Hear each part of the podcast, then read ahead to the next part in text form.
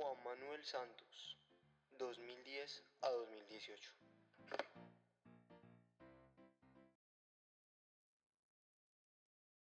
Quizá ha sido el presidente reelecto menos popular. Prosperidad para todos entre 2010 y 2014 y Todos por un nuevo país entre 2014 y 2018 han sido quizá los planes de desarrollo que estadísticamente han demostrado el mejor avance en estos 50 años. Sin embargo, invertir en el progreso y bienestar en momentos de ventaja militar, prosperidad financiera y una constitución que te dicta qué hacer, definitivamente hace que la tarea sea un poco más sencilla de alcanzar. Pero por favor no olvidemos el acuerdo de paz. Independientemente de los motivos personales del presidente, este acuerdo era una ventana de oportunidad para la inclusión de generaciones olvidadas en las aguas de la muerte. ¿Y qué hicimos con ella? ¿Qué hemos hecho con ella? En definitiva, la polarización y el odio no es responsabilidad de solo un lado. Nosotros no lo olvidaremos. ¿Y ustedes? Colombia necesita un nuevo pacto social un nuevo pacto social que tome lo mejor de lo que hemos conocido como la izquierda o la derecha, para construir en una tercera vía un país próspero y con equidad. Bueno, y llegamos a nuestro último presidente, que es Santos, porque pues Perry no tuvo la oportunidad de escribir sobre Duque, pues porque ahí publicó el libro. Pero antes, o sea, lo primero con lo que quiero empezar es con una, un análisis, una reflexión que hagamos en conjunto sobre lo que significa las economías ilegales para tener una posibilidad o una ventana de oportunidad para los diálogos. Y que con base a eso reflexionemos la diferencia entre el acuerdo de paz en Santos y la diferencia del acuerdo de paz en Pastrana, que obviamente es el tema más latente en el gobierno Santos. Entonces, no sé, Héctor, que ya te extrañamos. Ok. Extrañamos tu voz. Si tú... Pero respecto a esto, los mercados, ¿no? No, si no quieres hablar, está bien. O sea, podemos renunciar. Por, porque es que si, si tú me tocas la palabra de mercados y ya sobre este un poco la perspectiva económica que tienen estos problemas, me obligas, pero literalmente me obligas a traer acá unas ideas bastante interesantes que leí en este libro. Sí, ese Stiglitz me va a tirar por la ventana. No, no, no. Narconomics, que muchos lo conocerán, es un libro bastante eh, chévere, bastante común, bastante soft para la lectura de todo tipo de personas. Pero en este, o sea, claramente acá las guerrillas van a tener un poder de mercado frente al negocio de la, de la droga. Y, y me parece importante entender esa transición eh, que sí se menciona que pues al principio las guerrillas, y por favor si alguien entiende más sobre el tema, por favor le pido que me corrige, que me ayude en los comentarios porque yo me declaro semi ignorante de este tema, pero el caso es que las guerrillas empezaron primero ofreciendo como seguridad, digamos, a estas personas que manejaban el negocio de la droga. Y ya después se dieron cuenta que esa vaina era rentable y que eso les servía a ellos, entonces yo por qué no la hago y eso creció un montón, o sea, impulsó realmente el poder y, el poder que tenían ellos dentro de la región y sobre todo pues a nivel de, financiación eh, para pues y todas las problemáticas que eso va a desencadenar. La Pero en cuanto a este la tributación en las guerrillas. Claro, y sobre esto hay trabajos bien interesantes eh, sobre las implicaciones que tiene, por ejemplo, en la política monetaria, que cuando, los, cuando estas personas quieren ya cambiar todos estos dólares a pesos, eh, las consecuencias que esto puede generar en los precios, en las presiones, en las tasas de cambio, para, ese momento en el que teníamos todavía un régimen un poco adolorido y indeciso. Todo esto es bien importante, no me voy a extender mm, mm, tanto en eso, pero yo creo que, y a lo que estoy obligado es decir que este realmente, por más de que las condiciones entre acuerdos cambiaron entre Pastrana y Santos debido a esta militarización, no sé si decirlo así, creo que el, poder de mercado que tenían los, los, los guerrilleros seguía siendo el mismo. En el libro, y el, el, eje central de este libro que les menciono es decir, pues aquí la guerra contra estos personajes no va a servir de nada. Eh, si queremos es desincentivar el, digamos, como el narcotráfico, todo esto. Y la explicación que ellos hacen es que el poder de, de mercado de ellos, o sea, sí, el poder de mercado de ellos es tal, pero es, focal, es, focalizado como por sectores y por regiones y por zonas. Entonces aquí realmente como todas estas guerras las van a absorber los cultivadores, por ejemplo, de coca, que es algo tan importante ahorita de lo de la sustitución eh, de cultivos. Entonces ellos decían, en cuanto si miramos el precio, si miramos cómo está cambiando realmente la guerra, eh, hacerles la guerra a, estas, a estas personas no va, no va a desincentivar, digamos, ciertas actividades en la medida en la que haya demanda y eso me parece importantísimo decirlo porque realmente, aparte de que ellos también van a tener sus plantaciones, van a tener sus cuentos, también acá pues va a haber involucrados muchos campesinos que van a absorber, digamos, estas, estas medidas del gobierno para combatir los, los cárteles. Entonces me parece importante, pero igual definitivamente ya más en cuanto a lo que es el panorama general del, del tratado, sí definitivamente hay una, un debilitamiento enorme eh, en cuanto es la, las, las, guerrillas más como una organización, pero yo separaría ese efecto del, del poder de mercado que ellos tenían. Pensaría, pensaría cómo complementar esa, esa diferencia fundamental que hay entre ambos procesos de paz, es que gracias a muchos factores, entre esos el, control que ellos tuvieron sobre el narcotráfico antes del proceso del Caguán y que eso les permitió acumular dinero y acumular equipamiento, acumular una estructura, acumular dinero para fomentar una estructura militar que les permitió fortalecerse como nunca antes, eh, eh, les permitió tener un control territorial sobre las partes estratégicas del tráfico de cocaína. Y quizás lo fundamental para que Santos pudiera negociar eso fue la presión militar sobre ese control territorial. Incluso más que, que, esa disminución en el número de efectivos de la guerrilla, incluso más que, que pues eh, el surgimiento de otros actores armados que también se dedican al narcotráfico, en el momento que la guerrilla pierde ese control territorial, ellos pierden gran parte de ese poder de mercado, porque la guerrilla tiene algo que ofrecer que pocos otros de los cárteles podían ofrecer en ese momento, que era un cuerpo de hombres altamente entrenados, altamente experimentados en, en, el manejo de armamento, de equipamiento, para proteger eh, a un negocio ilegal. En el momento en que el ejército empieza a desarrollar nuevas tecnologías, a eh, intentar eh, atacar esos puntos álgidos de las FARC, probablemente es que ellos se vieron más, más debilitados que nunca. Porque de seguro ellos, ellos, eran, ellos eran personas que estaban acostumbrados a vivir en la selva por muchos años. los hostigamientos del ejército no eran nada nuevo para ellos pero en el momento en que ellos empiezan a perder esa fuerza tan importante de ingreso, pues obviamente eso los obliga a estar al borde del abismo. Y pues lo que estábamos hablando antes, en el momento en que el poder de negociación es completamente distinto, pues las exigencias de las FARC cambian. No tiene nada que ver lo que ellos estaban pidiendo en el Caguán con lo que le llegaron a pedir a Juan Manuel Santos en La Habana.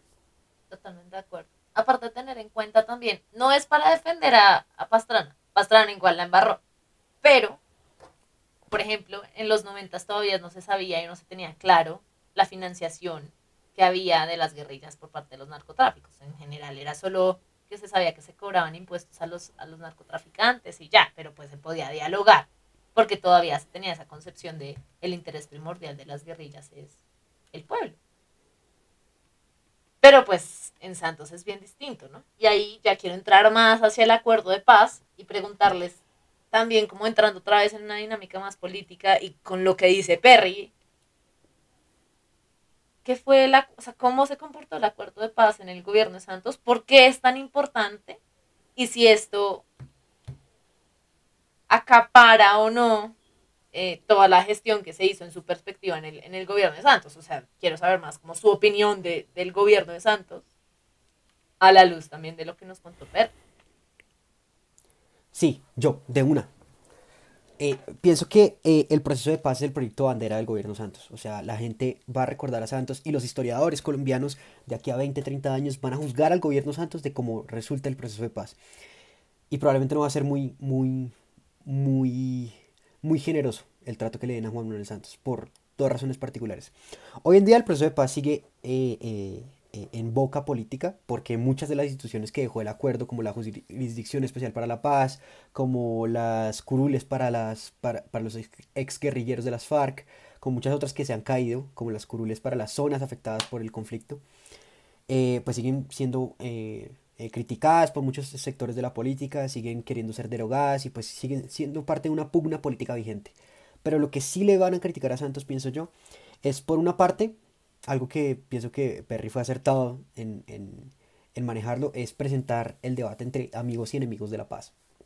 Eso es un desastre total, porque seguramente Juan Manuel Santos esperaba y, a partir de un cálculo político muy errado, esperaba que eso iba a unir a la población detrás del acuerdo, esperaba que iba a coger a todos los distractores en una bolsa muy pequeña y en mi opinión al contrario eso agrandó la bolsa.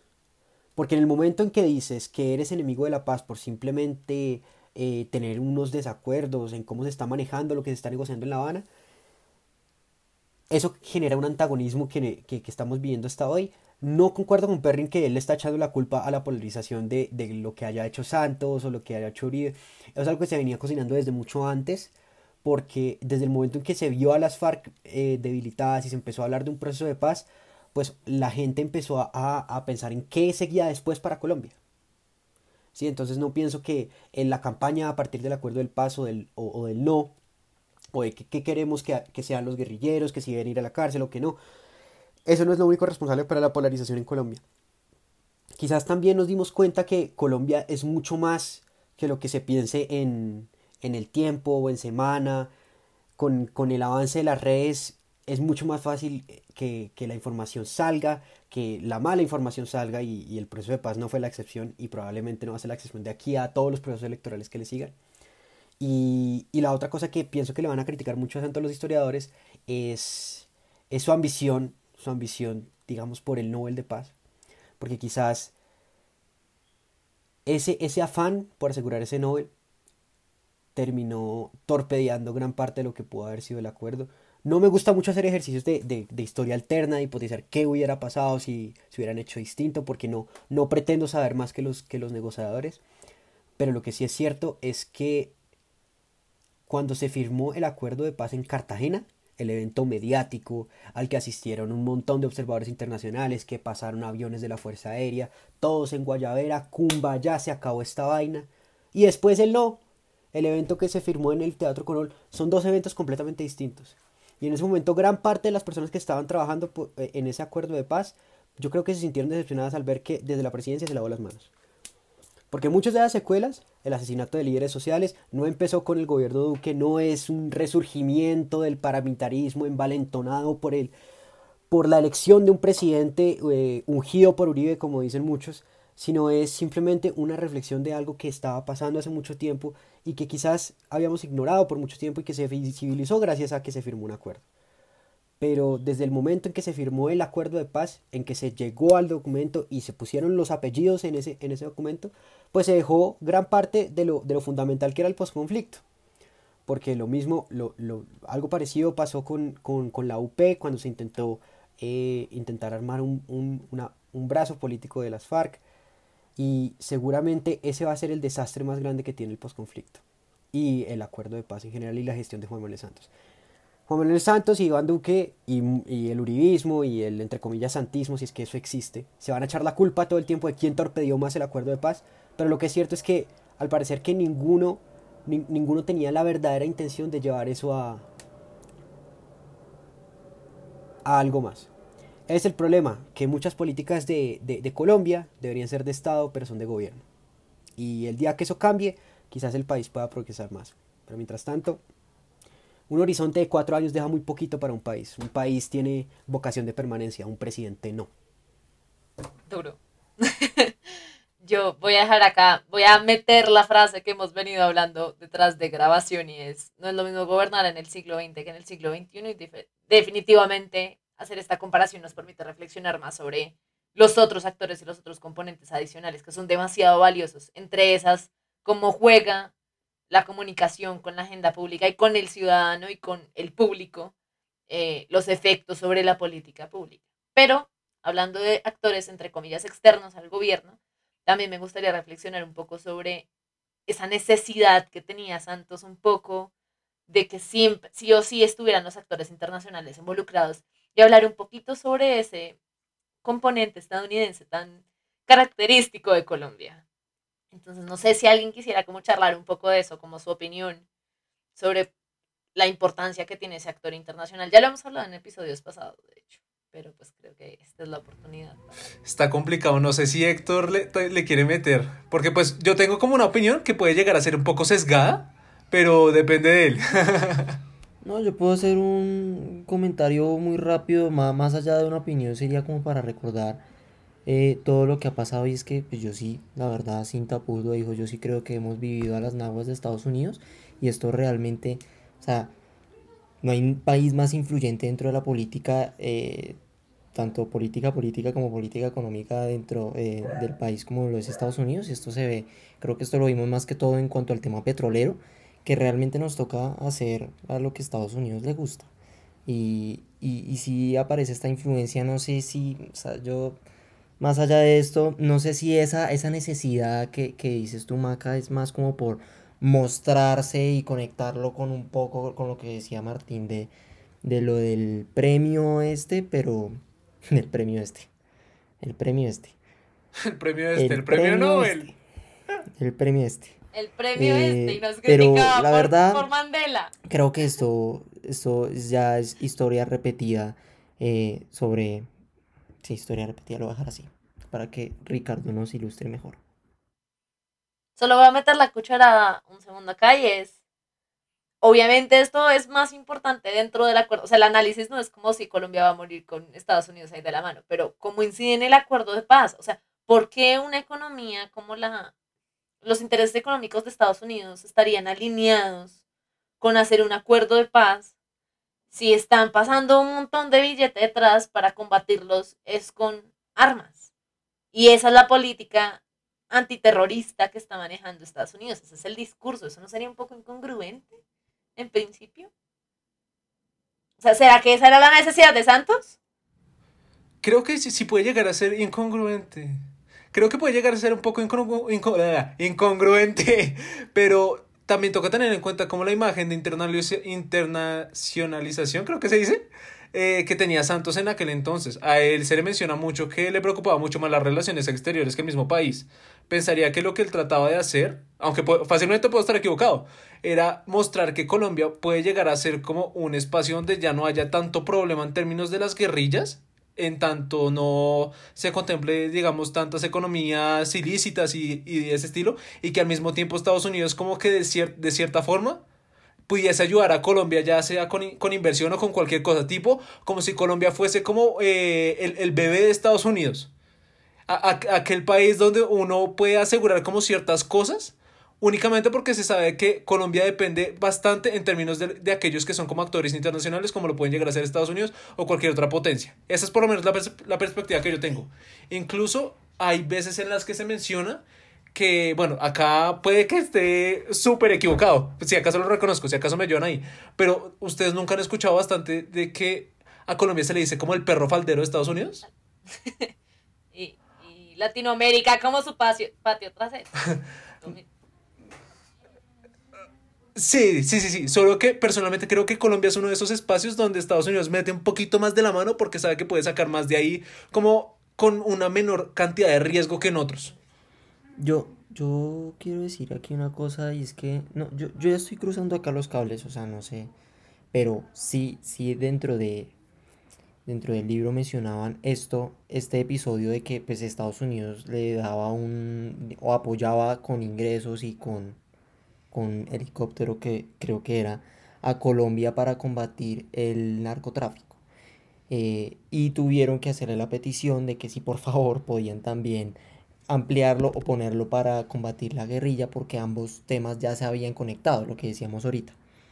Yo la verdad creo que como que estas cosas son reflejo que realmente el problema de Estados Unidos es que pues toda la droga principalmente tiene un problema enorme de droga ya y el mercado grande, grande, grande de droga va a parar a Estados Unidos.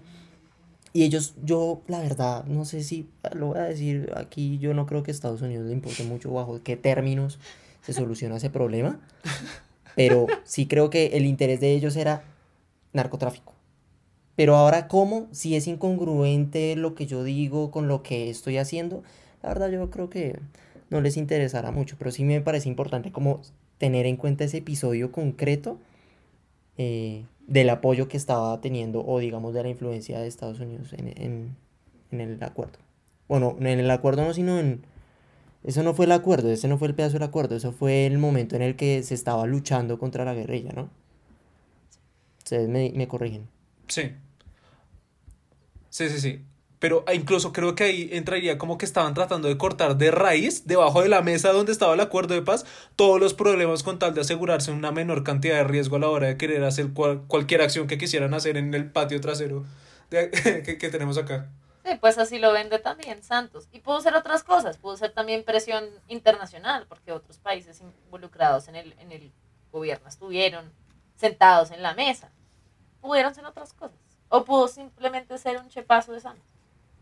Nos quedan solo un par de minutos, pero quería solo traer a colación un último tema y es la caracterización que hace Perry de Santos. De Santos como este hombre que pues viene de la élite, viene criado para ser presidente, es supremamente impopular y aún así es reelecto como presidente. Después de ser, o sea, teniendo en cuenta la oposición de quien lo sube al poder. ¿Qué opina? Este hombre Complicado. ser la realeza colombiana. Súper complicado y polémico, aunque Martín tiene más ganas de hablar que yo, así que en este caso, hágale. Sí, yo quería complementar con algo que menciona Perry y es que Santos es una persona que se educó pues, en, en su pregrado en el exterior, en Estados Unidos. Entonces, eh, tiene una trayectoria un poco distinta a muchos de los políticos en Colombia eh, y y gran parte de la élite colombiana, que la mayoría de, de, de lo que entre comillas es élite colombiana se educa aquí en un pregrado y después va a hacer un posgrado. Pienso que se puede dar una perspectiva muy distinta porque en los años de universidad es donde uno forja gran parte de sus perspectivas políticas, o por lo menos es lo que yo pienso que estoy haciendo yo. Y no sé si ustedes estén de acuerdo conmigo. Entonces quizás ese, ese, ese desapego a lo que está pasando en Colombia eh, podría ser resumido en esa pequeña anécdota que cuenta Guillermo Perry. Es que el man preguntaba cómo podría, ser, llega, cómo podría llegar a ser director de planeación con un pregrado encima.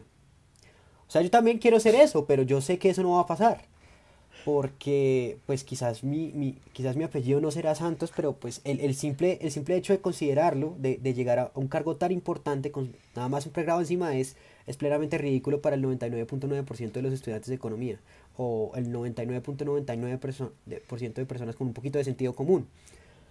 Entonces eso demuestra una perspectiva de, de quizás un joven Santos, no, no dudo que el, que, que, que, el, que, el, que el personaje piense de esa manera hoy en día, de cómo funciona el mundo, de cómo funciona Colombia, de cómo funciona el Estado, pues completamente desapegada de la realidad.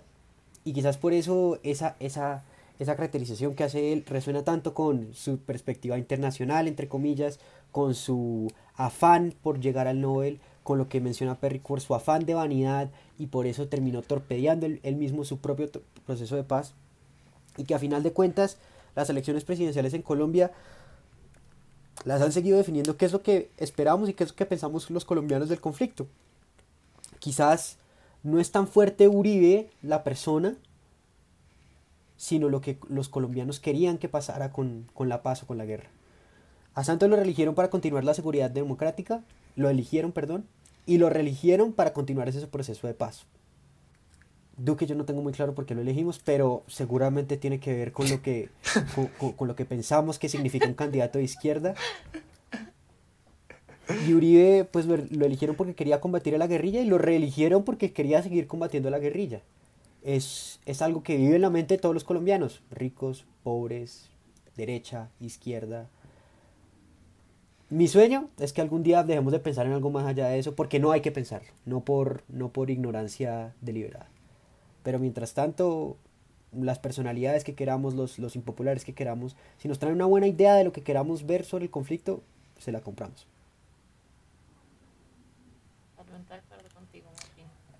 Pero bueno, para algunos fue un traidor, para otros un impopular, para otros un ineficiente inepto, para otros un wannabe inglés de la realeza inglesa.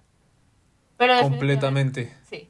Pero definitivamente creo que lo que más debemos pues lo que más rescatamos en resumen de todo esto es que sin importar, eh, todos los episodios que hemos venido tratando, es que sin importar quién esté a la cabeza, quién sea el presidente, llevamos más de 50 años en un proceso donde seguimos ambiciando la paz, seguimos ambiciando el progreso social.